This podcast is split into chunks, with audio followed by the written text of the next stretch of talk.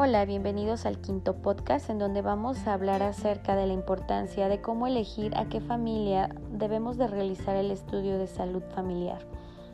Esta es una de las preguntas fundamentales en la elaboración de un estudio de salud familiar ya que el estudio debe de ser efectivamente útil para el propio médico, eficaz en el proceso de evaluación de habilidades y destreza y además nos debe de reportar beneficios mediatos e inmediatos a la familia estudiada e indirectamente a la comunidad. La clave del procedimiento es ser perceptivo en la observación de las relaciones de la familia con el proceso salud y enfermedad. Y una de las posibilidades para percibir de manera más evidente aquellas alteraciones en la salud de la familia, podemos encontrar alguno de los siguientes aspectos o alguna de las siguientes características en la familia a elegir. Familias con la presencia de enfermedades infectocontagiosas en alguno de los integrantes. Por ejemplo, tenemos pacientes con VIH, tuberculosis o lo que estamos viviendo actualmente en la actual pandemia, que son algún miembro con padecimientos como el COVID ya que esta ha sido una de las enfermedades de mayor impacto social, económico y global que han deteriorado eh, la salud pública teniendo un mayor costo a nivel de la calidad de vida del paciente o de los familiares que han tenido algún miembro con la afectación de este virus. También podemos encontrar a familias con enfermedades crónico-degenerativas como diabetes mellitus tipo 2 e hipertensión arterial sistémica, que son de las más comunes, en las cuales podemos batallar día a día en la consulta, ya que la mayoría de los pacientes ha tenido un mayor impacto debido al alto índice de obesidad en nuestra población. Podemos encontrar también problemas emocionales como depresión y ansiedad, problemas psicosociales, en donde algún miembro se ha presentado con problemas de autoestima, apego, alteraciones en el subsistema conyugal o parental,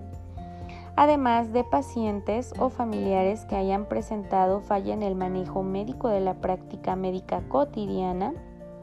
o patologías poco frecuentes así como también podemos detectar a pacientes que utilizan de forma exagerada el sistema de salud o antecedentes de violencia intrafamiliar y problemas de adaptación social.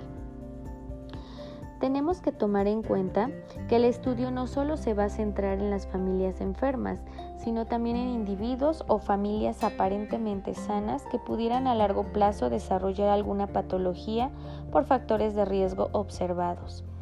Así, el médico de familia se ocupa del cuidado de la familia desde sus etapas preformativas. Sigue ocupándose de cada individuo que compone la familia en el periodo prenatal, en el neonato y en la infancia, trabajando con el adolescente y el joven, apoyando al adulto y protegiendo al adulto mayor, además de encargarnos de los cuidados paliativos para garantizar una vida de calidad y una muerte digna. Así que es importante también tener ciertas recomendaciones finales antes de iniciar el diseño y ejecución de un estudio de salud familiar. Y esto es revalorando y perfeccionando como un elemento importante de la práctica médica familiar, la cual va a contribuir a la identidad como especialidad médica. Así de que también tenemos que tomar en cuenta y tener especial cuidado durante la redacción del estudio de salud familiar, siendo objetivos y mesurados, utilizando frases contundentes y claras, sin hacer uso de giros idiomáticos y metáforas ya que el estudio de las relaciones en la familia y el ahondar en los antecedentes de la vida en la familia hace correr el riesgo de perdernos en la minuciosidad de los detalles y dejar de lado la objetividad del reporte. Incluso identificar al estudio de salud familiar como un documento legal que vendría a enriquecer el expediente clínico es lo mejor que podemos realizar para poder complementar todos los procesos diagnósticos terapéuticos de nuestros pacientes y de la salud del, del propio sistema familiar. Y bueno, estos son algunos de los ejemplos